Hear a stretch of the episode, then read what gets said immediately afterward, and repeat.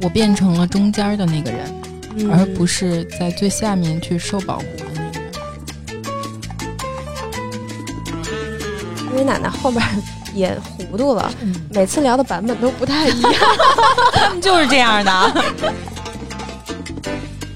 姥姥，你放心吧，我现在已经不吃别人家蛋糕了，自己买。老一辈的人是在你人生买种子的人。大家好，我们是倍儿美电台，我是曾经活在对爷爷的愧疚中，但现在痊愈了的太阳阳。我是还没有面对分别，一想起分别就已经鼻酸的脆弱胡老胡李嘉欣。我是从二零二零年开始，终于可以面对死亡这个词和这个问题的瑶瑶。我们选择做这一期清明季的节目，其实是因为我们太想他们了。嗯，正好今天北京淅淅沥沥的下起了小雨。对，嗯，正好今天一早我接到了一个消息，我的一个前同事在年前出差的时候，因为心衰突然就去世了。同事告诉我的这个消息，我当时还挺震惊的。是多大岁数？他是四十岁刚刚，很年轻了，也是。对，然后，嗯、他是曾经跟我一起战斗过的兄弟，挺感慨的，因为他是我身边同龄人了，算是嗯同事关系里面第一个去世了的人。嗯，我们曾经真的是非常好的一个关系，呃，因为我们之前是做节目的嘛，他也是我到那家公司第一个带我的人。我们以前做节目特别惨的时候，嗯嗯、早上也没饭吃，早上六七点钟出门拍摄，在路边拍，拍到下午四五点钟都饿得不行了。我们有一辆 SUV 就停路边上了，嗯，就去买了那个就是一个快餐，把那个 SUV 的后备箱给打开，嗯，我们就把吃的放在后备箱上，我们一些人就站在路边吃。做这一行，反正就是很辛苦，而且现在的心脏猝死率的岁数也越来越年龄轻越来越好像就是因为经常熬夜或者说疲劳、压力，就是长期的这个状态下没法得以缓解，造成这个身体可能有这么不好的一个结果，真是让人大家还是伤心的。坚持每年至少都去体检一次吧，对，然后好好保护自己的身体。我也是觉得，也许我们慢慢就开始到了，嗯，也许同龄人我们也会面临到这样一个状况的年纪了。是，对，三十加之后，突然发现自己开始要面对这个问题了。我们在清明季的时候做这么一期节目，也是出于我们三个人的私心，在我们的电台内容里边，能够再回想一下和他们有趣的、有温度的故事。就留下点什么对自己想念的人。对，在二零一九年末，我奶奶去世的时候，我发了一个朋友圈，我在这个朋友圈里说，我们会多想念你呢，余生见分晓。嗯，有答案了吗？现在？就发现越来越想念。嗯，嗯，其实，在清明季的时候，好像北方还是会有一些习俗，是不是？对你，们家里有吗？嗯，我们其实。我家就是我面临这个，就是跟亲人离别，我可能家里仅面对过我姥姥的离别，因为嗯像我父母生我比较晚，面临祖辈这种分离，我还都没有赶上，能赶上的就是姥姥家这一个。北方来说，像北京当地来说，其实讲讲的老理儿挺多，比如说清明啊、春节呀，去拜祭这种亲人。但是我觉得我们家好像不是完全按着这个北京这个习俗去做的，是有嗯我们家自己的一个定制化的这么一个，不知道能不能叫定制化啊？可能比较符合姥姥生前这个习惯的一个流程。我们家一块儿去拜祭老人，通常不是清明，坦白说，我们会错峰去拜祭。嗯，我家也是。你们家呃，你们也是对吧？嗯因为一到清明，可能各大就是这个墓地或者说是呃陵园，陵园会比较拥堵。我姥姥是一个特别爱清静的人，我们可能就是因为她生前这个习惯，我们全家决定就是一个是错峰，方便大家就是汇聚在一起；另外一方面，不想在一种吵吵嚷嚷的环境下，让姥姥就是失了她就是生前最喜欢的那份宁静。所以我们一般就是比如说春节可能是初二一块集体给给姥姥拜年去，我们这可能是刚回来，这次最近的一次拜年，嗯，是按自己的一个时间节点去进行这个清明拜祭的这么一个活动的。像我们去拜祭我姥姥来说吧，有几个标准性的动作，我们提前要准备的啊。我舅舅、我妈会在去拜祭姥姥之前，为姥姥准备几样她生前最爱吃的东西。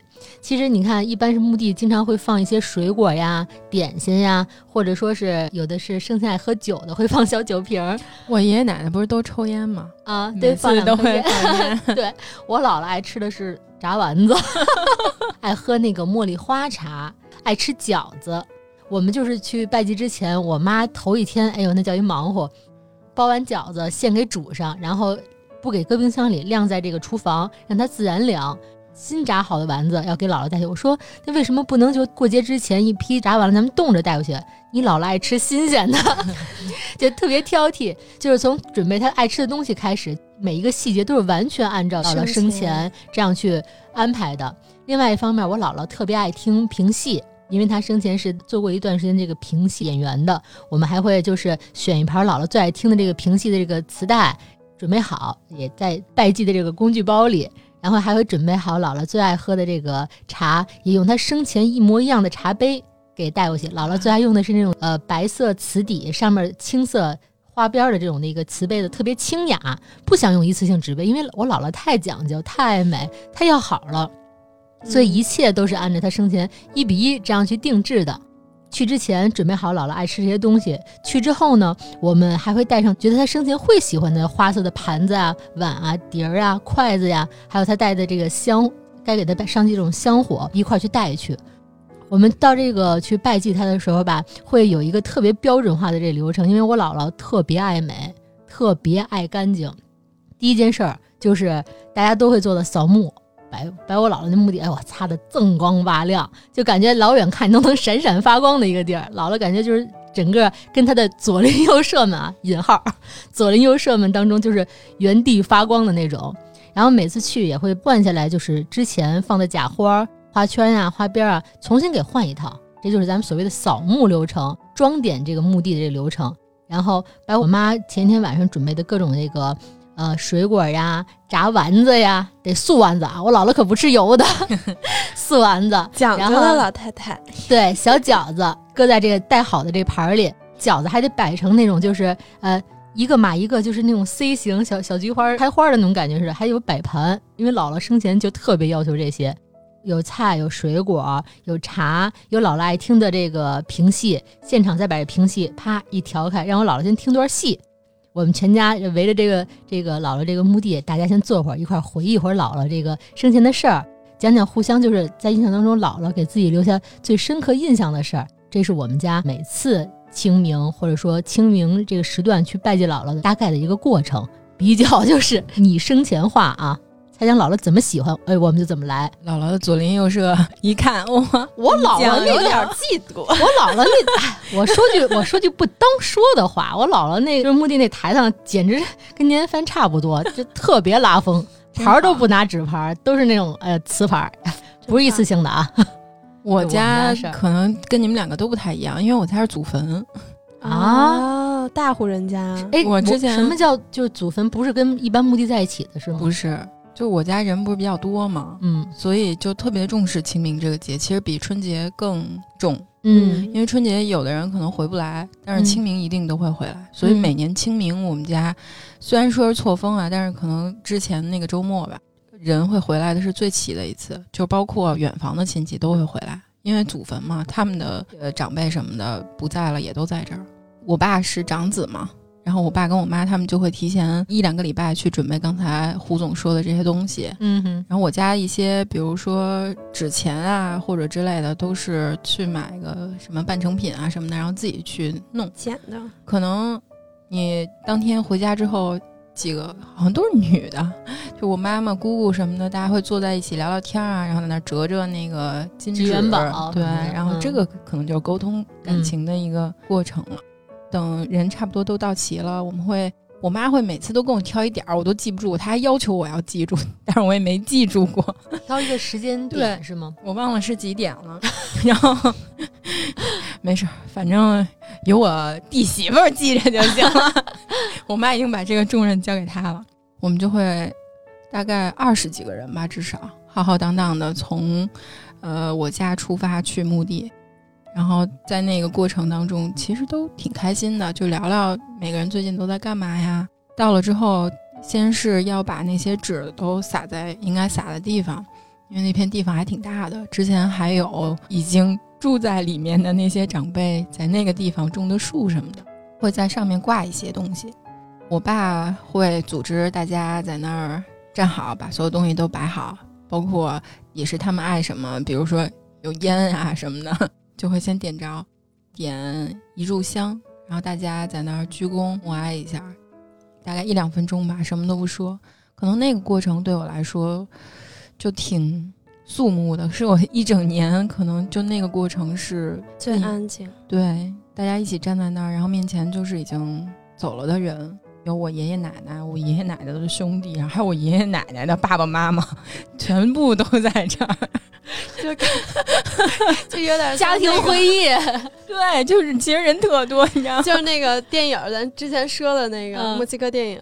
我原来还跟我妈说过，我小时候跟我妈说过，我说妈，等我以后没了，能也埋这儿吗？我妈说不行，你得埋你老公那边，我然后我就哭了。我现在强烈要求要埋回去。哎，这个祖 坟是应该是应该就是，比如说自家同姓的都在这个坟地，还是怎么分谁？反正我奶奶就我从来我身边没有说有这个传统祖坟的，都好像都是去陵园的那种比较多，反正我奶奶就跟我爷爷埋在这儿了嘛。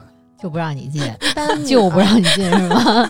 一般女儿都不入自家哦，因为要随夫嗯夫家是吧？但是现在时代变了，嗯对，生来我觉得，他应该能同意了吧？现在，我妈她是会每年都定期去那边种一下花儿，种那些四季，除了可能除了冬天吧，四季都会开的。嗯，然后每次不管你什么时候去，想自己去那儿坐一会儿啊，走走啊，都会看那儿开着花儿。哎，你去会害怕吗？哦，这个挺奇怪的。我之前是一个特别怕鬼的人，就我小时候巨怕鬼。嗯，自从我因为我第一次面临自己的亲人离开是我奶奶嘛，从我奶奶走了之后，我就不再不怕了。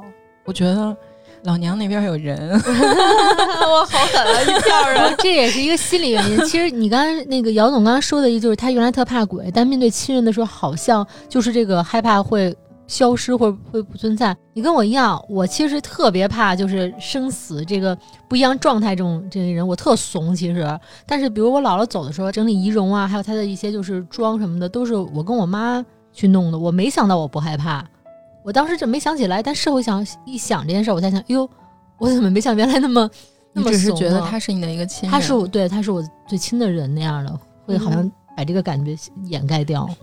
我们家其实好像是最这里边传统最少的，嗯因为爷爷奶奶走了以后，我们就嗯、不相约一块儿去墓地了。我们家就是三口之家嘛，一个小家自己去。但我们一般去扫墓的时候都带菊花儿，但我爸爸是一个特别浪漫主义的人，他就说为什么非得要带那种传统意义上的呢？我们就会带一点儿菊花儿，然后再带一些百合呀。我会给我奶奶带一支玫瑰花儿，我希望她能漂漂亮亮、高高兴兴的。嗯也是会带酒嘛，因为我爷爷爱喝酒，带一些当村点心，带一些就是饺子。这个好像带饺子还是有要求，不能带熟馅儿吧？不能带不能带全生或全熟的馅儿，好像是得半生不熟才行。为什么呀？有不知道，讲究就是。不知道。有那我家真太对不起我妈了，我妈天天一到这节骨眼儿就跟我说，我都没记住。可能每家真是不一样，就是完全是想，哎，姥姥生前爱吃这馅儿、这馅儿和那馅儿，各种馅儿的煮的倍儿熟，然后晾凉了带过去。对，嗯，就各家可能讲究不一样。对对，我是属于特别没溜儿嘛，我经常在这个爷爷奶奶的墓前吐槽我们家 现状。比如我有一年那个我刚上大学，我就在扫墓的时候跟他报这个好消息，然后我就跟他说，我我说。对，我说我哥哈也上这个学校了，你别看这个学校不怎么样，但我上的是本科，他上的是专科，我就你说那学校不就是我学校吗？对，哦，也是啊，啊，好行好，其实前年，因为前年是奶奶走的时候，就是因为他们两个要合葬，之前已经留出位置来了，然后在墓碑上也会先留，但是先留出字的那个底样，或者先留出对然后再后位来，对，然后最后再嗯描。当时起开来的时候，我发现我初中的时候给爷爷叠的小星星，希望他赶快痊愈的那些小星星都还在，就感觉是一个时间胶囊被打开了。对，其实我跟我爷爷之间算是，他是我人生中第一个跟我分别的人。我为什么今天就是得到我那个同事离开的消息那么难受？有一部分是因为我当时做了一期节目，当时有一季是一个明星访谈。我那时候啊，初生牛犊不怕死啊，就初生牛犊不怕死了都。当时是录这个明星要说给自己子女的，我在那一季选了一个特别牛掰的，选了一个话题，一个主题叫做“如果我们终将分别的话”，因为我觉得中国的长辈是很少对子女进行这种死亡教育的。可能也是跟我们亚洲人的这种对生下来先给你带一个长命百岁锁嘛，对对对，都是美好的祝福嘛。但是他们比较呃忌讳去谈论这个死亡话题，所以，但我个人认为是要教会孩子如何更好的去面对这样有可能的，因为它是人生中必要面对的一个经历，所以我就做了这么一个，因为其中还有一个环节是。嗯，给孩子们写一封信。我现在想来，我当时脑子真有病，就感觉像给人写了个遗书一样。但其实还挺精彩的。那那一季录了这个节目以后，我发现为人父母以后去考虑这些事情还是挺有意思的。对我为什么从二零二零年开始真的敢面对这个事儿了，也是因为我当妈妈了，所以就可以从另外一个角度去考虑这个问题了。我变成了中间的那个人，而不是在最下面去受保护的那个人。我爷是在我初中的时候病逝的，他是一个军人，方方正正的脸。军人都得是那种方方正正的脸，因为军人爱国，得长国字脸。我感觉我还挺喜欢那种脸的，而且他眉毛特粗，嗯，就看着特孔武有力。我好像见过照片吧？对，见过。他三次抗美援朝都去了，太帅了。他直到去世的时候腿里还有单片，但我对他的印象里，他从来没有跟我们提过他在战场上发生的任何的事情，包括我爸这一辈都没有。但我他跟我奶奶聊过嘛，我就问过我奶奶，因为奶奶后边 也糊涂了，每次聊的版本都不太一样。他们就是这样的。呃，我唯一能印象中奶奶说的比较清晰的是。有一次，他们在那个房间里吃饭，就是还是在朝鲜战场上吃饭，就听外边有飞机声。长期在战场上的人都能通过飞机的声音辨别它的机型，轰炸机要来了，他们所有人就往外跑。当我爷跑出去再回身的时候，在他旁边跟他一块桌子上吃饭的那个人已经没有了。我就在想，我这么亲的人，在他还是少年的时候经历了。我永远无法想象的那个生活，但我那时候还小，没有机会去问他到底是经历了什么。好在就是他有一个战友，爷爷还还活着，他的那个奶奶也还活着，哇，好长寿的，而且就很有福气，耳坠很大。我仍然觉得我就不问了，因为我觉得可能也正是因为这样，所以你也不愿意多说这些。对，我觉得既然他不想让我们知道，那我就不问了。嗯。我爷爷是一个什么样的人？我觉得我身上是跟他有一些呃一直在学习的东西。他是个特别坦荡的人，而且是一个非常正直的人。比如说，有时候下大雪，整个小区都被雪埋住了嘛，他。一句话不说，默默的早上起来拿着大笤帚，太 man 了。就是整排楼前面的路全部扫干净，对，就不是那种自扫门前雪，这还是比较有公德心，就是老一辈的那种，对，就是责任感。我就是小少女那会儿，那小姑娘，我就拿着小扫帚就咣咣咣跑出去跟她一块儿扫雪。她是很疼我的。我们家包括我爸爸这一辈和我这一辈，只有我一个姑娘，其他的都是男孩。但他是完全只疼女孩，不疼男孩的。他为我打过我哥，骂过我弟。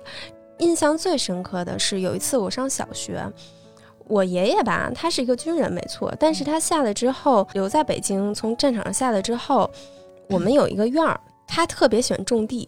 就是他，我觉得骨子里边还是对大自然是有那种非常朴实的尊敬和爱。孙海英是吗？特别像，脸型不符合，国字型，不是瓜子儿。跟石光荣一个脾气。我们大哥，对不起啊，爷爷，穿着西服，有我们家有一片花园，穿着西服造了一个人工的粪池，然后要要要去给人施肥。就是孙女，孙女来往这儿拉，往这儿拉。对但他就是因为我们家后边还有一片特别大的田地，人家是农民正经种的地，嗯他就跟人套好了关系，非得上人家那儿做体验去，嗯然后还拉着我们俩就爬墙头，嗯，有正门不走，我们俩就翻墙头，因为特别近。你奶奶过得也不省心 特别不省心。然后就比如说平常走大门，我们可能大概就得走十多分钟。我爷爷一想架梯子翻墙头，我们俩一翻一分钟就到了。然后我跟他学会了种土豆，翻墙，对，翻墙。我知道那个好像是什么玉米的根茎，还是挺甜的。就有点像甘蔗啊，啊、还会种葡萄。我们种过太阳花，有一片柿子林啊、我还有一棵我爸爸以前种的桑葚树。就他教会了我跟大自然亲近，这都是我从他身上学到的。之所以他是这样的形象，在我小学放暑假的时候，他提前把家里东西都准备好，跑到我们小学的门口过来接我，直接接回爷爷家去过暑假。他就戴着一个就是在 地里干活的一个大草帽，斗笠那种草编的那种，对，然后穿了一个就是洗过很多次的白衬衫，就到门口接我来了，就俨然一个农民伯伯的形象。我当时我们班有一个小男孩儿，就是我们两个互相有点儿暧昧，对，但是、那个、还对，这个故事里应该有 暧昧吗？但是那个男孩就在我旁边问我说：“这是你爷爷呀？”我说：“嗯对呀。啊，怎么那么像个农民？打他，我那一刻啊，就不爱了，就我从那以后就基本上没有理过他，就到现在我都不理他，就不该理他，我都生气了。但是我还是很骄傲，我爷爷是这样一个形象的，嗯就他完全身上没有那种我是从战场上下来的，我应该是一个什么样的。自傲，好像生活当中其实他们应得的，对他们应该受到跟别人不一样的看待，但他自己不表达。对，但他完全都没有。他可能要是没有，上过战场的话，会是一个特别优秀的园丁。他就是像小金二郎一样，是豆腐店的 做豆腐的，因为家里边以前是从山东闯关东到的东北，然后爷爷又是从东北呃从战场回来流到的北京。我爷爷走的那一段时间，对我来讲，我一直为什么很愧疚？那时候我没有接受过死亡教育，我不知道人去世是一个什么样子的过程，就是我不知道嗯他会在我漫长的人生里边埋下这么大一个种子。当时爷爷走，呃，知道爷爷生病了，他是因为癌症嘛。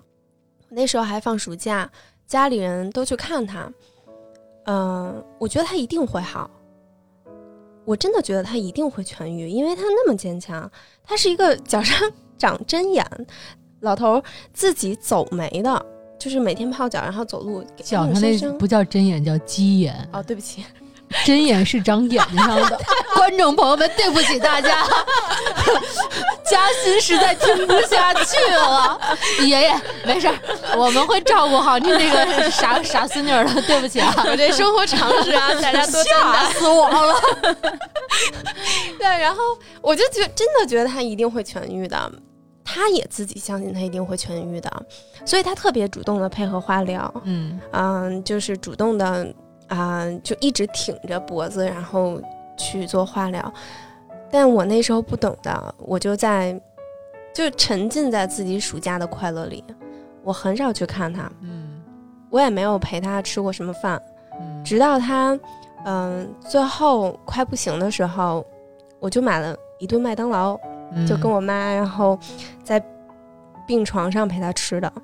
我就是我那时候没有觉得他会离开我，但直到他离开我的那个消息是通过电话传过来的时候，我还是就只是流了一滴眼泪，嗯还是没有大哭。嗯还让我更遗憾的一件事情是我没有送他，因为那时候我身体不好，嗯我妈就觉得就不要去了，我们来操办就好了。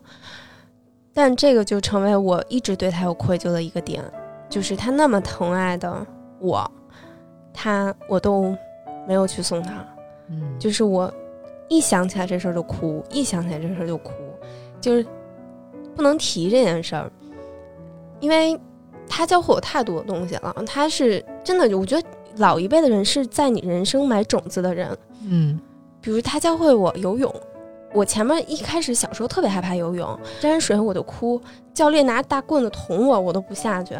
但是他教了我两天，我就会了。他对我很有耐心，他是除了我父母，我觉得我爷爷奶奶、姥姥姥爷是最爱我的人。嗯，世界上没有再比他们更无私付出去爱我的了。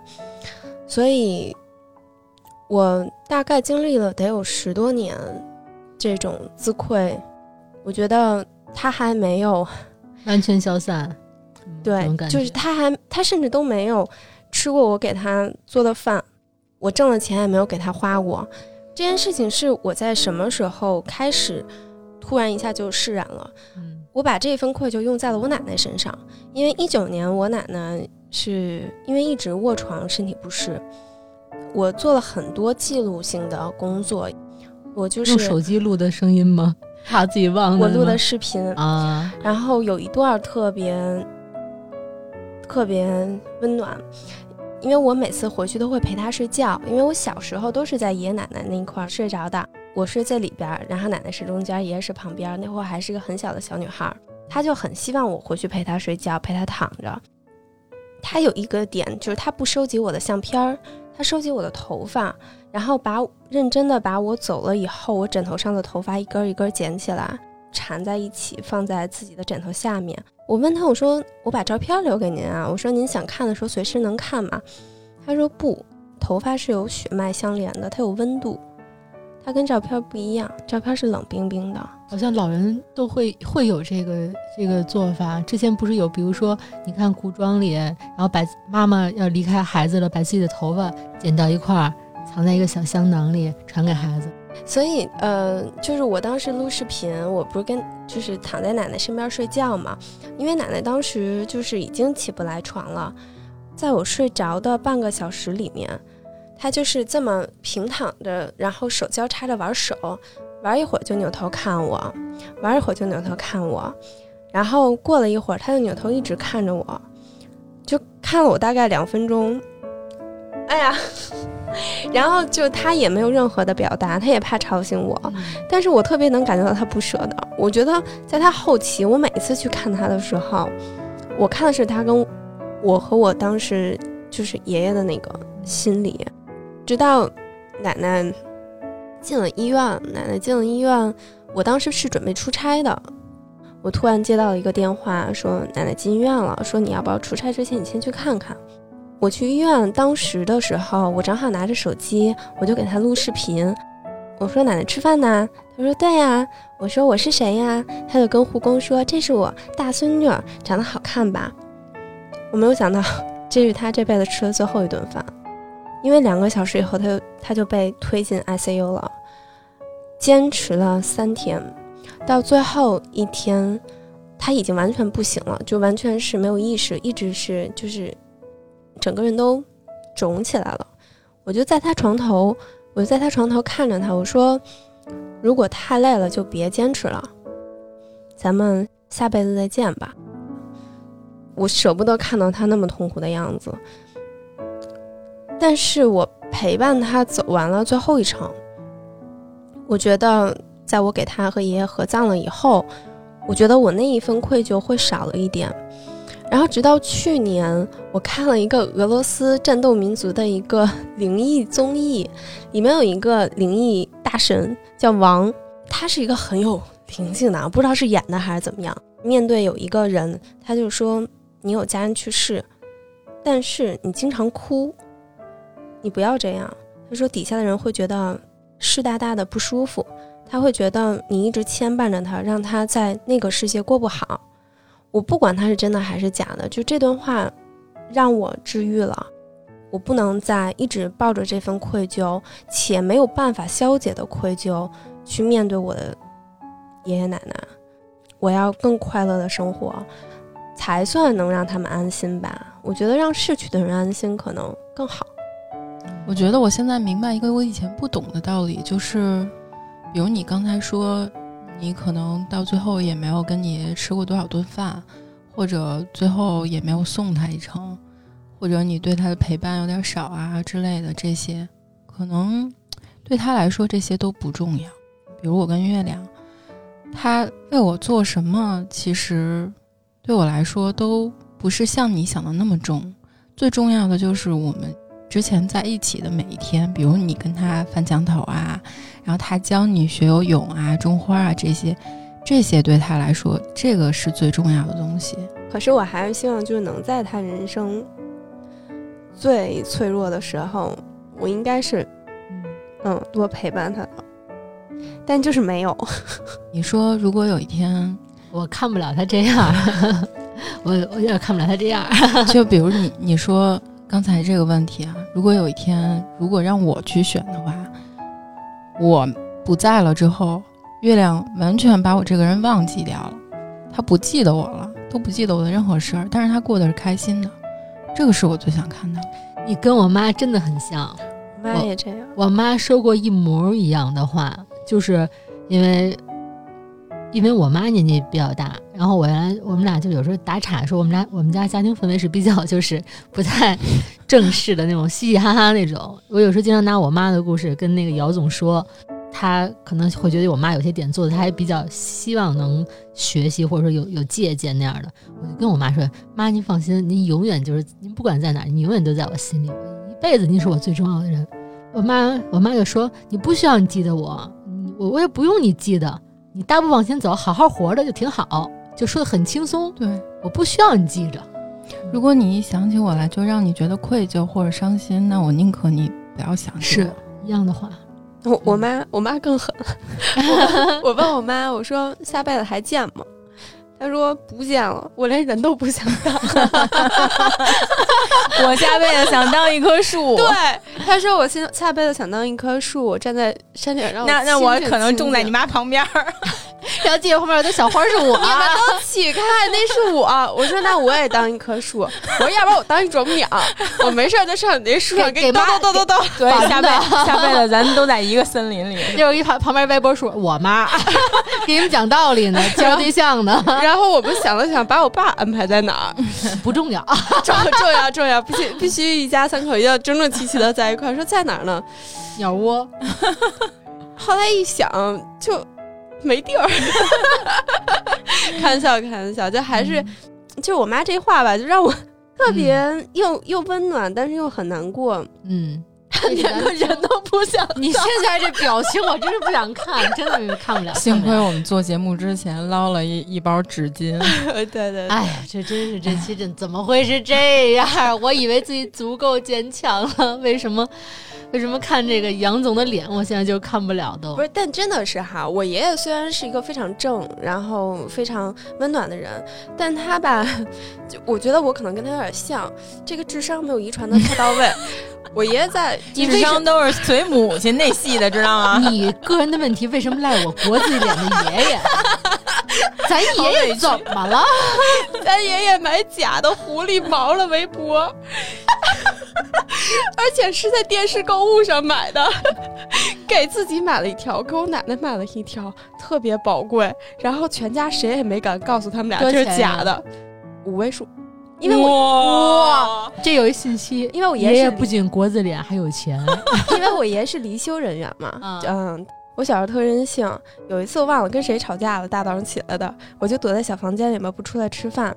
我爷爷是一个特有规矩的人，早上起来必须喝一小盅酒，白酒，一桌子菜，有凉菜，有热菜，有奶，都是你奶奶做吗？奶奶真不容易，还说还有儿媳妇们，哎，就女人不仅得做这么多饭，爷爷还分情 还得给洗衣服，淘气的老爷爷。对，然后他是属于就是。可能我觉得他过过特别苦的日子，他希望大家都能吃好，最起码家里边的以身作则，好好吃每顿饭。嗯，对我就躲在小屋里边不吃饭，我爷爷就敲门进来，把我抱着，给我放到椅子上让我吃，抄腿抱那种，就是端过去把你。都小学了，对，就他特别宠我。哎，我们家老头今年好好去给他扫扫墓，跟他讲讲我最近的糟心事儿，带点炸丸子。我姥姥说不错，我爷爷爱吃肉。那你炸肉丸子，我姥那是素丸子，我可以给他带副麻将，哎，但我好像也没遗传到他们打麻将的这个技巧。你谁都不赖，你是个人不行，你别说爷爷了，我就听不下去了。你给他炖个牛肉吧，你炖牛肉挺好吃的。行，对，反正就是捡什么好的，觉得吃什么能高兴的，咱就给带什么，也不一定非死规规矩什么东西。我爷还有一个特别浪漫的事儿，他从战场上回来，你知道是怎么娶的我奶奶吗？我为什么说跟史光荣特别像？我问我奶奶，爷爷当时是怎么跟你求的婚呀？我奶奶说，从战场上骑了一匹破马，跑到村口接的我，直接去了北京，而且举行的是集体婚礼。骑马去北京啊？他从那个火车上下来嘛，嗯，那个从火车站，然后那段骑马接的我奶奶。那不是白马王子挺帅的吗？大爷大爷，你听见了吗？我要这个，我要这个。对，问题是你是原地打挺儿呢吗？你 还挺浪漫的。我希望他喜欢。对，反正就是这件事儿。爷爷什么星座呀？巨蟹，巨蟹哎不错，哎呦，嗯是顾居家家，然后对话也少。种地这块儿都都都都瞄上了，这一看嗯，都吻合。我们家老爷子还是挺好的。吴总呢？胡总的故事啊，呃，其实我做这期节目之前，我还挺挺害怕的，因为因为我平时因为聊过年都能聊哭了，这可怎么聊呀？对，因为这题目就让我害怕。其实我平时性格大家也都听得出来，不是很招四六啊。但是我其实我心里对感情这种的事儿吧，就是看的可能其实比别人以为的要重。我是因为我父母刚才有提到，他们父母年龄大，然后生我比较晚，也是我上一代的这个老辈儿里，我只有奶只有姥姥啊，只有我姥姥一人儿，而且就是就是关于姥姥的这个回忆，我不像可能还有杨总的这个爷爷的故事，还有奶奶做佐证，我姥姥的故事 就姥姥姥姥一人说，说啥是啥。就姥姥本人能说了算，而且而且更更让我这个故事没有什么可以就是佐证题材在于，就是我姥姥是一个不 善言辞的人，所以就是我的记忆纯是我的记忆。我姥姥是一个什么样的人呢？其实现在回忆起来，就是我姥姥是一个大美女啊。我看照片了，这一眼就能看出来是演员。对我姥姥真的是带着精神头呢。我姥姥真的是个大美女这事儿不是我单方面自己夸自己家里人，因为你想，就是我姥姥去世的时候，年龄是九十三岁，是非常高寿的了，非常长寿的。在她那个年代，那么久远的年代之前，她一米六八的个儿，在女性里是非常高挑的了，因为那时候平均身高都比较矮一点儿。他是一米六八的大高个儿，特别清秀，特别白皙，出门必须画眉毛。必须把头盘得特别精神才出门。我姥姥流传给我一句话，就是宁穿旧，不穿错。可以穿旧衣裳，你也可以穿稍微有点破的衣裳，但是你不能胡乱搭配这衣裳，要要衣服之间有呼应，不能这个花色呀、款式啊、薄厚之间、质地之间有不对的地方。他是一个对自己要求特别高、特讲究的人。我姥姥呢，就是她。她小时候来说是一个比较好家庭出身的一个，就是大家小姐。她的故事呢，在婚恋这件事情上，从来没有说像咱们像刚才说你的爷爷奶奶那样，就是骑着高头大马迎娶，一回破马，我奶奶说的是破马，那是甜蜜的那个 哦，凡尔赛奶奶奶凡尔赛，我看也是。对我姥姥，她当时那个年代就真的是纯媒妁之言，讲的是门第，讲的是般配。所以嫁给了皮货商人，我的姥爷。哇哦，嗯，就是当时一个那个评剧名伶嫁给了一个皮货商人，我的姥爷。他其实是在评戏唱评戏这个剧团里比较特殊的一个，一般当时去唱戏的人，家庭条件可能都比较不好，或者说从小被送到戏班里唱戏的。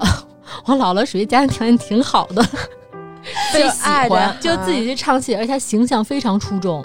她长得比较就是清秀，然后有化妆的余地，扮相也是非常好，在那个年代非常的那个出众。嫁给皮货商人老爷之后呢，她其实就是，据我妈说啊，印象当中跟老爷是非常恩爱，非常的就是男主外女主内，非常和睦，生了五个孩子，三个男孩，两个女孩，满满当当的一大家庭。但是后来由于就是一些就是社会原因吧，他俩一个是资本主义家的这个大小姐，一个是经商的人，可能是因为当时社会的一些变化，一下从小康之上的一个家庭变成了一个被下放下放，或者说是家庭财产会有一些充公的这种部分，然后家庭条件一落千丈，但当时还有五个孩子，所以就把当时已经长成人的最大这个孩子过继了，还有最小的一个妹妹，就是我二姨也过继到外面了。所以说当时生活发生了一个特别大的变化。但是我姥姥最惊人的一个点在于什么呀？从小就是大小姐，没受过什么苦，嫁也嫁了一个皮货商人，也没受过苦。按说她经历这么大一个动荡，怎么着要要跟我不坐地下哭了？我的蹬腿儿坐地下哭，我不我不我不，我不得那样吗？就面临这样的一个家庭动荡，包括那时候就我老总，就是他母我姥姥的母亲啊，父亲母亲身体也不好，等于说所有重任青红似的，就是压向姥姥的时候吧，姥姥并没有很崩溃，还是像她的这个外表和以往一样清雅平静。他去在固定戏班唱戏之余，可能再去一些别的演出机会登下台，然后为家庭贴补家庭。与此同时，晚上还去剪纸片儿，就捡那个包装纸的那个那个纸壳，然后窝盒子，窝一个也不是几分钱，还几厘钱，为了贴补家用，带着一家的孩子集体在夜灯下挑着这个蜡烛窝纸盒，就为了赚几毛钱贴补家用，因为。姥爷当时已经从皮货商人变成了一个什么都不是、没有收入的一个状况了。困境之下，他也没有说抱怨崩溃、原地打滚什么的，还是想着去改变，是一个看似非常柔弱，实际非常坚强的这么一个女性。我真的觉得这都是我妈后来帮我回忆的一部分。我姥姥对于她之前的这些故事吧。也像那个杨总爷爷这样，就没有提过自己当时啊一人拉扯五个孩子多么难，还是怎么着，从来没提过苦，就是生活就这么过下来了。后来姥爷就是比较早逝，就留他一个人继续带着五个孩子。我姥姥是守寡把几个孩子带大的，因为当时好多人在都在追求姥姥嘛，因为她形象很出众。即便是做了母亲，有了孩子，因为那时候生孩子早，她那时候还三十，呃。三十多岁不到四十的时候就守寡了，形象各方面可能还是让人觉得很比较优越的。好多人追姥姥，但是她都没有接受，从来都是很清冷，跟外界保持着距离的这么一个感觉。直到后来我妈跟我说一个原因，是姥姥晚年之后，我妈才去问姥姥为什么当时那么苦那么难，不找一个人一块帮你带孩子，或者说一块帮你维持家庭这这么一个一条路。我姥姥说：“家里有女孩子，不能再进新的人啊。”这是一个母亲最深的担忧，可能是啊。我妈听了之后就觉得心里就是不一样的感觉。而且我姥姥说了，我就说，就是即使守寡，或者说我在我在跟你姥爷的时候，心里并不那么快乐，我也不想再有其他的这样的人。而我跟我姥姥的相处呢，我姥姥老说一句话，说我不像我们家人。因为我们家人都是那种特冷静、特清高、特克制、少言寡语的人。我说我们家 怎么说呢？我说我们家就比较开朗的一个人。我姥姥一一说我说话老派嘛，就说说嗯，闺女再给姥姥是个耍贫嘴。就是老是没什么正形，我从小就这样，我也没有什么办法。那个好像每家一代都会出现这么一个 异类，我们家也变异了。我就觉得就这么那个不一样吗？而且我管姥姥都不叫姥姥，我从小管姥姥叫姥姥。哎，我也是啊啊，是吗？我还以为全世界就我人呢。我一直不会发“老”这个音。哦，我不是不会，抱歉。我不是不会，我我会叫姥姥。姥，我妈说我都因为现在月亮不是学说话嘛，我妈说你都上小学了，还管你姥姥叫姥姥了，那咱俩不一样。我后来当然会叫了，我我是选择叫姥姥，因为我就我我就特赖，我姥姥姥姥姥姥，哎姥姥就老那样，我我我姥姥一听我说话就直上头，哎这闺女。这哪有女孩样？差了辈儿了，怎么关叫也叫姑娘也叫闺女？因为我妈那时候就是工作比较忙，经常把我放姥姥家，所以她老管叫闺女、姑娘。哎，我们这姑娘没有点姑娘样儿。她虽然说姑娘没有姑娘样儿，但是其实她肯定特别喜欢你这样。对，好像就我们家就我一人表现的这样。像我哥呀、我姐呀，我姐就一淑女，我哥就一书生，反正一到我这儿就可能原地劈叉的那种，上房揭瓦。反正也是老闹，但是因为我可能是我们家最小，所以我姥姥就是，其实说好了叫疼，说不好就特别偏心眼儿。家里有的这个吃的吧，就是它不是平均分配的，总有一份留在就是他原来就是永定门外他那个小平房里里屋有个小篮子，哎，这地儿挺隐蔽的啊，没有图纸可找不着。永外那个平房里屋的小篮子里，一打开那小小竹篮，还有两层，下面一层肯定有一有一层别人没有的吃的，都是给我留的。呃，直到后来有了冰箱，冰箱里有了一小角，也是别人动不得的，那都是给我留的。我姥姥也是，我姥姥特疼我妈，嗯，她呀以前就偷摸给我妈妈留好吃的，把什么点心啊、香蕉啊留被或垛后边儿，后来爬蚂蚁 给给克了是吗？对，然后就我妈都都快哭了。我姥姥也是属于这种，就特疼这个姑娘。因为我姥姥老说人家闺女没有没有那个爷爷奶奶，她就我一个老家了，你们都让着点她，你们都是当哥哥嗯当姐姐的，就是一开始还都说服教育，其实就姥姥就是觉得我我就这么一份爱，嗯，只有她给我这一份儿，所以从吃啊，包括钱啊，当时的压岁钱，当时我哥特别欠，他好像发现姥姥对我的偏爱，一给钱不都在红包里吗？他上来还上手一摸，一摸感觉我这厚度不一样，他要跟我吵架，我姥姥就出来治治，反正就是明里暗里护我呀，偏向我呀，都已经后来就毫不掩饰了。就是一想到姥姥，我就觉得她给我最深的就是印象，就是她对自己的这个和对家庭的这种要求和这种清高。像我小时候，我姥姥就是像这么疼我、这么偏我的这个情况下，我印象最深的，她两次说我，中的有一次就是因为她觉得我不自爱、不克制，是因为什么呀？院儿里有人吃蛋糕，我说刘叔叔家蛋糕真香。真好吃！其实我就是小孩儿，就是说这句话，可能我心里也想吃，但没有想要的意思。我姥爷说：“你给我回来！” 就啪给我就弄弄进屋里了，不是高冷吗？就真的唯一一次 了，叫我连名带姓，谁谁谁，你给我回来！好把我掉进屋里了，我这还怎么了？连脖领子带着把我拽进去，你就缺这口吃的吗？家里没给你吃饱吗？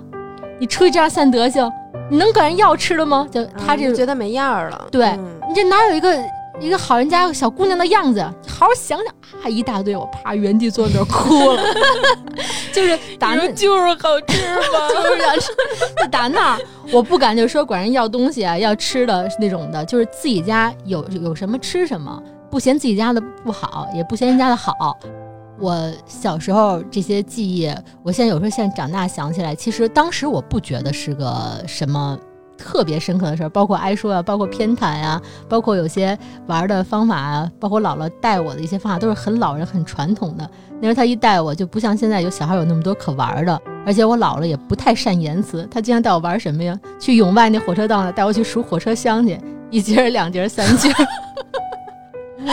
我爷爷也带我去过，哎呀，我姥姥跟你爷不是同学吧？怎么都 那么相似？带我去永外那个火车站去数火车厢，有时候带我去遛弯儿，看人有遛鸟的。我姥姥拿一个路边采一个那个小树苗给我递手上，你说你够够小鸟儿，你给它你逗逗小鸟儿，就老是那种无实物表演。徒手哄我的这种把戏，但其实小时候没觉得这些是特别快乐呀，会对我的教育是特别让我觉得深刻的。但是其实越长大，姥姥给我的这种印象，其实和影响，你觉得越多，尤其是在我姥姥走的这几年。原来我觉得其实可能不是不多，是因为她就在我身边，我不会去想她给我带来什么，谁也不会原地想啊，你这个亲人怎么怎么着。就走这几年，我反而觉得她离我比即使在我家住的最后那几年更近。在心里更近了。对，因为我姥姥就最后是自然的过世，但是他最后几年，最后十五年，都是住在我家的。我妈一直在照顾他，伺候他的饮食起居，他就住在我对门儿。有时候我放学，有时候后来到我下班儿，我都能去看见姥姥，就是还是那么没皮没脸劲。姥姥，我回来了，啪从姥姥屋里拿一丸子，又回自己屋去了。姥姥，我回来了，一看屋里有什么，也不问姥姥吃没吃，揣两个，啪又回我自己屋里我也。老这样，我给我奶奶买饼干，嗯，然后买完饼干自己先吃了。对，而且我妈老说你没大没小的，你进屋你问姥姥吃没吃吗？现在姥姥我回来了，啪拿一个就走了。姥姥还没等她说话，哎，亲那谁，我就走了。最后这几年老是这样，没有特别深入坐下来陪她聊聊天儿，或者说陪她说说话，知道知道姥姥心里想什么。总是过去闹一闹，玩一玩，然后看看姥姥怎么样。但姥姥对我老是笑眯眯的，哎呀，大外孙，一看就高兴啊，真好。我包括后来我找男朋友带到姥姥面前去看，然后姥姥就是其实她当时已经看不太清楚了，但隐隐隐约多高多帅呀，比我大孙女儿，她没说，后来停了一顿。嗯，般配，都秃噜了是吗？他就不善言辞，他心里是那么想的，你知道吗？但都话到嘴边了，多高多帅呀！哎呦，我大孙女，最后咽出一句般配。我也是跟姥姥也会聊感情上的一些事儿，当然小时候嘛，不方便直接跟我妈聊，我怕她制止我。但姥姥横是不能，对，所以跳一步跟姥姥说一步。但是我每次跟姥姥聊吧，她其实每次都有不同的这个跟我沟通的内容，因为每次的人不一样嘛。然后她，抱歉啊，各位，哎呀，咱俩都是一样的。我 我还是说我一朋友跟我姥姥聊，然后但是我姥姥总会说一个同样一句话：“对你好吗？”这是一个固定会问的。第二，你喜欢吗？这是第二个固定要问的。他每次都问这两个。有时候我当时其实不是很理解为什么，我为什么说好多事儿都是在。这个人可能离你而去，几年之后你再去回想他给你的这种余波可能更大，是因为我姥姥一生在我妈的回忆当中，刚才我说了，跟姥爷是那种就是比较和睦呀、相敬如宾的这种这个夫妻关系。但是在我姥姥去世之前，他没有提任何要求，他只提了一个要求，就是不跟我姥爷同穴。他为什么？因为他当时是媒妁之言，他觉得他一生无爱。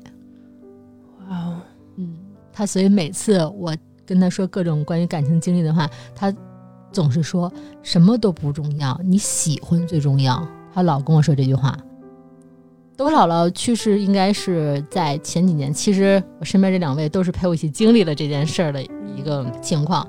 当时因为姥姥是没有什么突发性疾病的那种人，一直是就是可能有些慢性疾病在家里这样养着，我也没有任何征兆，我就觉得。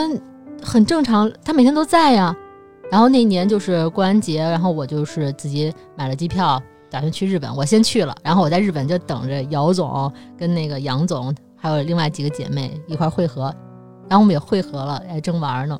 忽然就我妈给我打了一个国际长途，当时我心里就真是看到那电话，我心里就先沉了一下，因为我妈是一特抠的人，我妈是一特别节约的人，她不会就说无端端的给你打一个就是那么贵的电话。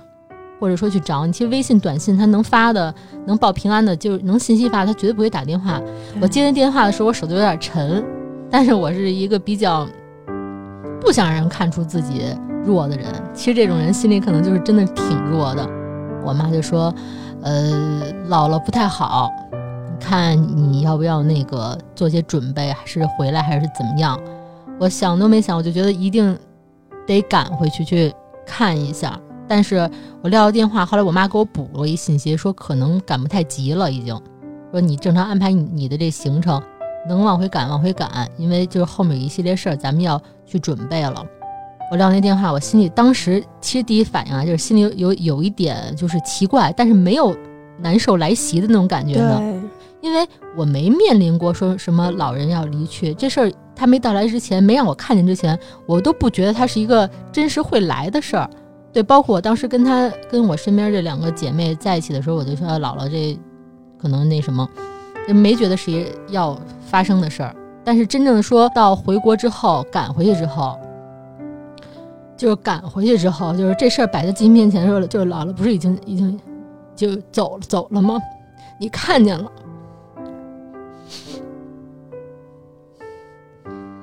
其实一路我我都在做心理建设。我就我就想好了，我也做好准备了。当时我也不是非常小的小孩了，我都做好准备了。但这事儿真在你面前的时候，你看见了。平时进屋闹闹一句，姥姥总是那种微笑。我这在怎怎么叫闹闹？就是那样。我们每个人都有第一次面对这个事儿的一个经历。对，我不知道自己会这么那个面对不了吧？对你没有真的去站在那儿，你都设想了一万遍。你想从日本回来，这飞机路上我都我都想好了，我说该怎么办，该怎么协助我妈把这事情去办好。都想得很细致了。我是规划型的人嘛，但一进家先把行李放我屋，一进对面门一推门一进，姥姥就在那儿了，还是那么干净，就是那么高雅，然后那么就是安详，但她就是没有回应了。所以就是这一刻，我第一次面对的时候，我就是觉得挺难的，其实面对不了。因为我爷爷最后就有几年都是跟我姑姑在一起住嘛。后来等我爷爷不在了的时候，我姑姑做的第一件事就是把房子都重新装修了一下，因为她没有办法在那个环境里再生活了，嗯，就是全全都重新跟我妈一样，装修了。我然后姥姥走之后，那对她那间屋子就是重新就装修了一遍嘛。其实我真的很傻，我就是不能面对到什么程度啊，我也没有大哭大闹，我原地看了半天，就站在原地就看着了，我就觉得这跟睡了有什么区别呀？就看着我左看右看，我就绕着我就看，待了一会儿，我我觉得是真的了，我才崩溃了，就是那一瞬间。我是奶奶走以后，我去收拾她的那个遗物，我把她跟我最常玩的那个牌带走了，带走了她几张照片儿。之后，今年我爸妈要回去看，就是家里的大大，他们还住在那个房子里，问我回不回去，我说，哦，我回不去。就是我一想到我 进那个院儿，那个从小长大那个楼，受不了，就完全不行。对，就就包括就是给姥姥就是准备后事的时候，在当时情绪已经稍微缓和下来了，因为当时我就是强制自己，因为当时我妈妈比较比较心态可能比较崩塌，因为其实咱们是失去姥姥，但是我妈妈是失去了她的母亲，而且是每天都见的一个人。到最后的时候，关于这个姥姥这个后事，就像刚才我说去扫墓的一系列，都是设想姥姥愿意怎么去做，因为她就是生前没有留下任何要求，她就是一个不铺张不浪费的人，喜欢什么不喜欢什么人我们都很清楚。你比如说我姥姥是一个非常爱干净、非常洁癖的人，如果说他知道自己葬礼上要被别人就化妆啊、换衣服啊、整理啊，他一定会非常不舒服。所以最后姥姥这个仪容啊、妆容啊，都是我跟我妈妈去处理的，因为我们不想让别人去那个让让姥姥不开心。姥姥是处女座吗？姥姥是巨蟹座，也是巨蟹座。姥姥是巨蟹座。我在给姥姥画的时候，我心情反而平静了。我一看我姥姥多漂亮啊，皮肤还是这么展，眉目还是这么清秀。一边给她化妆，一边想姥姥平时爱穿的衣裳，心里一边化妆一边跟我妈说：“我说你看姥姥穿衣服多讲究，老是素素雅雅的，您别老穿那大红大绿的，就缓解一下我妈这种心情。”一边看越看姥姥越安详，好像没走一样。慢慢刚才梳头、弄眉毛、弄眼睛，弄完之后，我心里那一刻其实还挺平静的。我觉得死亡带来的一部分的情绪是就是平静。我觉得咱们可能都是在过了很多年之后，慢慢的在这些年的过程里，去体会这个东西带给咱们的一些变化。对，是这种余波，真是这几年才会更加的明确和深刻。对。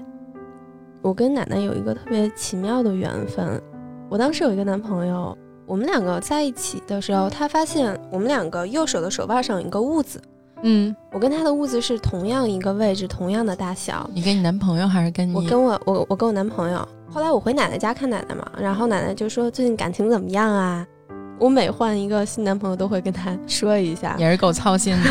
对，然后我说这个男朋友有点意思，是不是命中注定的呀？我就给奶奶看照片儿，我说我们两个手腕上有一个一样位置相同的痦子。奶奶笑话你了吗？奶奶举起了她的右手，奶奶的手腕上跟我一模一样的痦子，就是比那个男生还要像。我当时就觉得那个男生 不会让我跟我奶奶相认吧，就特别巧合。哎，我跟你说，真的会隔代像。比如说像我爱吃的东西，或者说有时候我喜欢的这种颜色，跟我姥姥都非常像。有时候我妈一说，你净吃这有的没的，像我妈爱吃肘子，就特明确香的那种。你说姥姥爱吃什么？炸丸子，都不吃鸡翅，爱吃翅尖儿，就是那种有滋味的小地儿。这种隔代相，我妈说太奇妙了。对，嗯，姚总聊聊，我爷爷就是年轻的时候，我之前不知道他年轻时候长那样，哪样？就特帅，然后我就哪种风格的帅国字脸，他不是国字脸，就是有种少年感。我是前几年看见一张我爸一岁的时候，我爷爷拉着他照的一张照片。那会儿你看他已经儿子都一岁了嘛，但是他看起来还像一个高中生那样，朝气蓬勃的那种劲儿。据说啊，当时是我奶奶追的他，哎呦，据谁说很重要？我姑姑他们都知道啊，就哦那孩子们都知道这事儿。而且特别奇怪的是，我看见那张照片，第一个反应是，这长得也太像我前男友了吧？哎呦，而且我的前男友长得都差不多，我才发现原来我一直 在照着我爷爷找男朋友。哎，好像是这样。嗯我之前那个有一个朋友也是这么说我啊，就是我是一般喜欢的那个影视剧的主角，就都是啊特硬朗，然后特坦荡、国字脸，为王的那种。嗯，但他说，那就这种男人吧，不太只爱一个女人。据说我是听各种，我妈也有跟我讲，就是当时我爷爷是在一个疗养院里，他当然也是参军了，然后我奶奶当时是那个疗养院的护士，这不是那个《亮剑》的桥段吗？照咱俩这干嘛呢？照顾自己那护士，然后跟那个首长好啊。然后据说我奶奶就看对眼了，然后我爷爷当时你就想啊，他是一特有少年气的一个，有点像小男孩儿，我感觉应该是，我好奇奶奶怎么追的爷爷，这他没没具体给我讲，这么关键的一刻都不讲。好像说让他在那里面多住了一段。我不骗你，刚才说问奶奶怎么下药，我听见了。对，问奶奶怎怎么怎么追的爷，但我想让他让他不出院，我真这么想来着。我这奶奶当时疗养院也不是治病，就是疗养休息嘛。他们那个 估计爷爷说：“哎，那个我这个病好了，我要出院了。”奶奶说：“我学医的，我说你有病你就有病，这应该让我姥爷来，我姥爷是老中医。就拆散。我可以给你们讲讲，我奶奶是一个什么？就我爷爷是个少年啊，嗯甭管他多大岁数，他的气质就是那样的。我觉得应该挺招小姑娘的。然后我奶奶给我的感觉啊，她年轻的时候就是大辫子那种，因为我认识她的时候，她已经不是大辫子了，但是她给我的感觉就一直是大宅门二奶奶那劲儿。又特高，长得又挺壮的，然后颧骨有点高，长得有点像蒙古人，你知道吗？啊，然后做事儿雷厉风行，家里所有大事儿都是他来定，小事儿他不管啊，你怎么着都行。想比如孩子你想干点什么，他都不拦不拦着，然后特别开放，什么新东西他都学得特快。然后就想当时肯定是 用了他自己的办法，然后我爷爷迷迷糊糊就被搞定了我。总想听这办法。回去我可以问问我爸，但是我爸估计也不太愿意跟我说真话。就总是他们总是希望就是老一辈儿保持那个光高高辉在上，啊然后端庄，因为我爷爷奶奶那年代，一个女的去追一个男的，不是媒妁之言，然后自由恋爱结婚，哎，很反传统的。但是不是自由恋爱的结果是什么呢？就是一辈子就是不停的在吵架，到最后，因为我奶奶先没的嘛，嗯我奶奶最后在床上说的最后一句话就是让我爷爷出来见她，我爷爷就一直躲在里屋小屋，一直在哭，不敢出来。就因为这个，我姑姑有一年都没理他。但是我后来现在我觉得我挺能理解我爷爷当时的心情，他、嗯他就是完全不敢面对这件事儿，无法面对就逃避。讲讲我爷爷吧，我爷爷跟洋洋爷爷正相反，他之前不是正规部队，他是游击队，他当时可能才十四岁吧。自己还是个小毛孩儿呢，然后就加入游击队了。他跟你爷爷不一样，就是他特爱讲这些事儿，啊，那而且真好。而且他 特别爱给我讲，就这些事儿我都我都快背下来了。你看，你看我这有块疤，我是什么什么时候受的伤？当时我懵极了。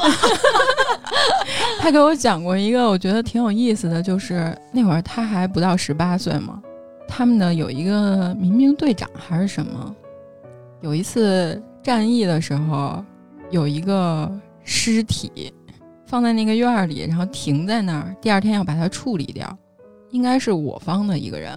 然后就是我方，所以要所以要好好把它保护起来嘛。然后第二天要去给他做什么东西，晚上让我爷爷在那儿守一晚上。他当时还是小孩儿吗，然后他说也哭了。对，就是其实你你说他是一个什么多英勇啊什么的，其实他也是个孩子。他说他当时就一直在离那个很很远的那个大院儿那个大门口儿，然后在那儿一直是哆哆嗦嗦瑟瑟发抖哆哆嗦嗦。然后晚上一宿没睡，有一个什么猫叫跑过去，他他都把他吓得不行。其实就还挺好玩的，他给你讲的时候是什么表情状态啊？就很开心。我俩其实就跟朋友一样。嗯，我之前过年那期我不是讲过，他就特别偏爱我嘛，就经常给我讲一些以前的事儿，讲一些什么以前他们有多严格啊，然后现在这个社会怎么。嗯他后来有点愤怒了，就等到他更老的时候，有时候看新闻什么的，他就会特别生气。所以我奶奶每次一看电视的时候，他就过去把电视关上，然后我奶奶又开，然后他又关上，然后又吵架。对，然后就然后就又吵架。后来等到我跟我爸聊我爷爷的时候，我爸说，我爷爷之前是自己读书，这段经历之后，他就自己读书去考了一个什么学，然后最后做到了区政府里边的一个职位，就对他来说是可能是他能力范围内通过奋斗得到的最好的结果了。当然，他应该还挺开心的。结果后来就到了动荡的那一段时间，然后一下就也是什么都没有了。不仅什么都没有啊，他因为那会儿有文化就是一个错事儿嘛。对，好多家庭都因为就是财富文化好像被颠覆了。对我爸说那会儿，他对我爷爷的印象就是，每天晚上都在一个小黑屋里，然后坐着一群人，这边有一个领导拽着他，他就在那儿一直在念自己的忏悔书。嗯每天都念，今天念完了之后，这个领导说不行，自我检讨做的不够深刻，回去接着写，明天再念。很长一段时间，他一直在做这个事儿，但是他给我的印象当中，从来都没有对文化或者是你对你自己去学一些什么东西的这个反感。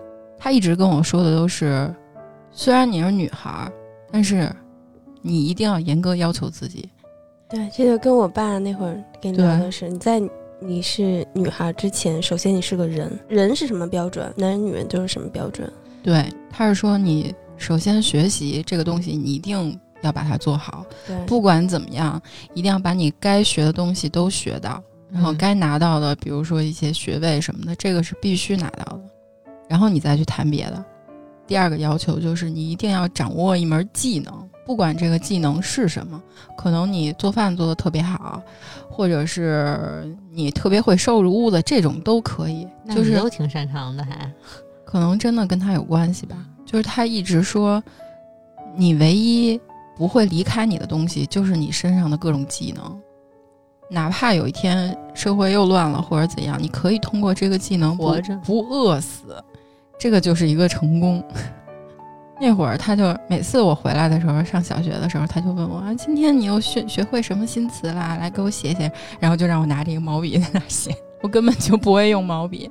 现在最近这几年，我也开始慢慢的喜欢写毛笔字了，可能跟他也有关系吧。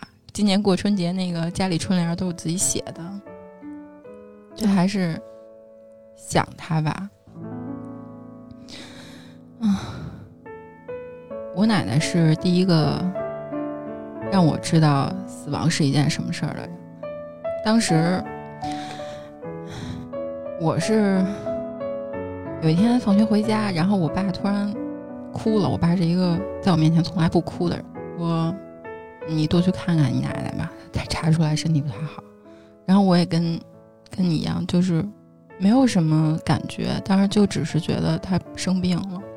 后来过了一段时间，再去我奶奶家的时候，就发现我奶奶要准备做手术了。但是她准备做手术的时候，还同时在打麻将。她就是他就是这样一个人，然后我们俩就是会聊一些这些事儿，他就想的特别特别开。他原来跟我说过，他活到这么大年纪了，他想干的事儿全部都干了，没有一件后悔的事儿，没有一件遗憾的事儿。孩子们都长大了，自己也能自立了，他也没什么担心的，唯一担心的就是我们这些小辈儿的。然后就把我当时的男朋友给叫来了。都有男朋友这段，我觉得大家可能都还是希望能满足他们的那个，让那个爷爷奶奶看一眼。对，我是被叫来的，我不想给他看，你知道吗？谁谁让叫来的？我奶奶当时知道我有男朋友，然后她知道她自己时间不不多了嘛，当时跟那男朋友，我也没觉得我们俩最后能走到什么地步，但是他就觉得可能这是他能抓住的一个东西了吧，然后就把我那男朋友叫来，我当时男朋友一脸懵逼，然后我奶奶跟他说的是，我们家这个孩子好吃懒做，什么都不会干，你以后干什么都别指望他。我当时听了还有点生气，因为当时年纪小嘛，什么都不懂。疼你呢，这是。对，现在想想，他说的那些话就是他为你之后的生活铺垫。对，然后过了过了没多久就不行了。我那天正好在平安夜，正在教堂跟那男朋友 拥抱，听唱诗班唱诗呢，然后就接了一个电话，我就回家了。从那之后就再也不过平安夜了。讲完不想讲了。嗯，其实刚才讲的就是那个特殊困难时期，好像我爷爷相对来讲是一个特乐观的一个老头儿。他不是喜欢当农民吗？恰好那段这个爱好，恰好那段时间给他下放到就是北京怀柔那边的一个农场，爷爷也是经过下放的，就但那会儿都是。然后到一农场，我爷心态巨乐观，跟当地的农民伯伯打成了一片，帮助人家搞建设、搞生产。因为他终于回到了他想 他想过的那种生活。我觉得所有可能不管给给予他的什么社会地位也好啊，什么尊荣也好，可能他想要的就是平平淡淡的生活。他就发挥了这样的余热，打鱼给大家织渔网什么的，老头都能干。听咱今天讲了讲，就是老一辈的这些事儿。我就正好联系到疫情，我觉得那一辈的人是经历过人生中大起大落、时代大困苦的人，他们比我们的承受能力更强。像我姥姥看似那么柔弱的人，她就是面对家庭这么大一个变化、这么大的这种家庭负担和压力，她也是淡淡、很从容的，能做什么做什么，为家里。没错，其实我姑姑给我讲过一个，我奶奶面对突发事件。我爸好像是生病了，然后但是马上就能治好啊，然后就因为这个事儿，他本来的那个工作就黄了，然后就说因为他病了就不想要他了。我姑姑说，当时我奶奶拿着菜刀去找那边那厂长，就是你最不愿意听的四个字“为母则刚 ”，太可怕了。但是我能想象，因为他确实就是那样的人，跟你刚才树立的形象还是挺一致的。嗯，我姥爷是一老中医，我姥爷有一绝活，这缠腰龙特别绝。那是能死的病，我听说就是它是先长一点嘛，然后长长长长在腰上传，长满了就死了。对，因为他不是一个正统拿过医学证的医生，他就是一个老中医。因为我青春期的时候特别爱长痘痘，我我姥爷呢，他的那个屋子里啊全是中草药，我特别爱闻中草药的味儿，我最喜欢闻医院的消毒水味儿，我觉得都跟我姥爷有关。他还有一个小的那个长长细长的，就是碾草药的那个。嗯，他老跟那儿。他有一次在我长青春痘的时候，就给我拿了一瓶自制的药膏，说你往脸上抹，一抹就好。我特害怕，因为特黑，但是我没用。就我现在还到现在就是觉得还挺遗憾的。我觉得你挺没溜的。你那会长青春痘的时候，我给你推荐一糊药，你都敢用，用了还好了。那会儿是长大了呢，就是姥爷走的时候，其实跟爷爷是没差多少年，而且还小呢。对，而且姥爷走的时候是特别巧的一个事儿，是呃我大舅先走的，大舅走了不到一个月，姥爷一下查出病来，嗯，没用几天就没了。我觉得可能是有连连吧，反正。姥爷特别好玩，姥爷是一个耳背的人。你们知道有一个东西叫贼聋吗？就是选择性聋，说好话听不见，你自要说坏话听得门儿清。我姥姥也这样啊，要钱就听不见。你说要钱啊，行。姥姥什么那个什么给我，谁都这样。我姥爷也是，哦，这叫贼聋哈，学名。他是他跟我爷爷或者跟在座的每一个长辈都不太一样，他是脾气特别好，特别软软糯糯的。这么好的脾气，有一次我妈打我，我姥爷看不过去了，当场翻脸，抱着我就要走，然后就说说你不许打他，就带着我离家出走了。嗯我妈当时并没有什么愧疚啊，对于打我这种事情，她唯一觉得担心的是我姥爷耳背能把我带去哪里，她怕把我带丢了。今天聊的这些长辈的时候，我就想到他们曾经带我们，其实可能离别的时候会很痛苦，嗯，但是时间越长，我觉得会帮我们筛选掉一些痛苦的、难过的那些情绪，会留下一些相处的美好时光。就像我们看的那个电影《李焕英》，那场电影啊，其实要搁我是不看的，因为我不喜欢煽情的东西，你好像我是一个难被取悦的一种观众。我妈非要去看，我就带她去看了。现场我哭的叮儿啷当的，我妈在旁边特冷静。后来我觉得不太对这事儿，路数不对。嗯在吃饭的时候，我就开始采访她，我就偷偷拿一手机在旁边录，聊着聊着，我妈就哭了。我妈就在餐厅大哭，说那天你姥姥问我醋溜白菜怎么做，嗯我妈就哭了，就像小女孩一样的哭着跟我说，那是她曾经做的最好的一道菜，但是她现在忘了怎么做。所以看完电影，我就带我姥姥、带我妈出去玩去了。我觉得所有的陪伴可能会弥补掉必要分别时候的一些遗憾吧。你这还挺好的，我这也没怎么陪我姥姥，每次过去都是偷吃的去，挠挠偷一吃的走了，我感觉我做的还挺少的。我我奶奶先走的嘛，然后就因为我奶奶这个事儿，导致后来我爷爷生病了之后，我不管在干什么，我每周都得去看他。嗯，后来他也不能说话了，也不能动了，我就拉着他手，让他攥到我手都没感觉了，我也要每周都让他攥一会儿。其实这也是我现在为什么就是有事没事跟老跟我父母约个会，约妈妈出来吃个下午茶，或者带她出去逛街，或者旅游时候带着我妈多去走走，这种感觉是因为我觉得姥姥这个走的是让我第一次这么具体的知道离别和这个遗憾。对对，就太具体了，因为这个词儿其实谁都不陌生，但是平时想起来你也想不到，就是这么真实，嗯，所以就是觉得像刚才就杨总说的，这种陪伴可能是现在唯一、唯一、唯一，我觉得能给予的，就是给予给予的一切就是陪伴，还有就对他们的这个关注，他们想什么就即刻达到什么，就是这样吧，别等。嗯，不能等，对于我们三个人的私心吧，怀念我们自己的亲人，也希望大家，不管是身边的亲朋好友、亲人们，就多多关注，多多陪伴。也是当清明扫墓的时候，带点儿已故亲人爱吃的东西啊，我这次去陵园，还看有人往那陵园那个灵位上放了一杯咖啡，搁了几个小饼干。这是不是也是爱加班吃饭的那种人？这是生前爱吃的东西。哎，我能问一问你吗？如果嗯要是以后你们希望自己那个面前放的是什么呀？呃，男人钱 太务实了。嗯我不想有目的，我自己我觉得被我撒了得了，到处玩儿挺好的。就是 哦，你们不居然这么想的？洒脱一点儿，然后不必留下什么太多的东西。我是觉得，如果你还记得这个人的话，他就还是以某种形式存在吧。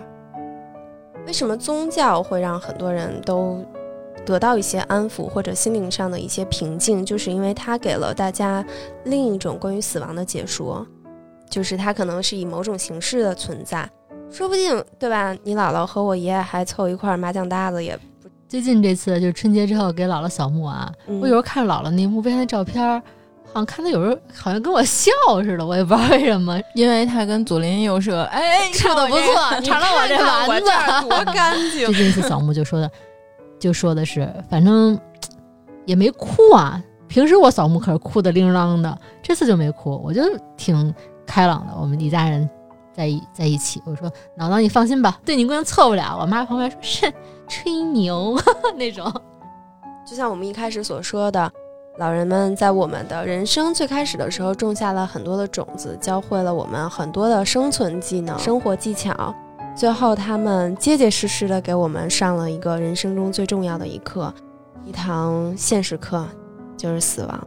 但我相信，就像生一样，有快乐和有痛苦。那死亡，我们也希望能够让他们在另一个世界对我们放心吧。我们也能在这个世界上快快乐乐的延续他们对我们的期待，活得更好。姥姥，你放心吧，我现在已经不吃别人家蛋糕了，自己买，什么都能自己买，踏实住了。你刚吃了别人的肉龙啊！你这话，我刚饿了。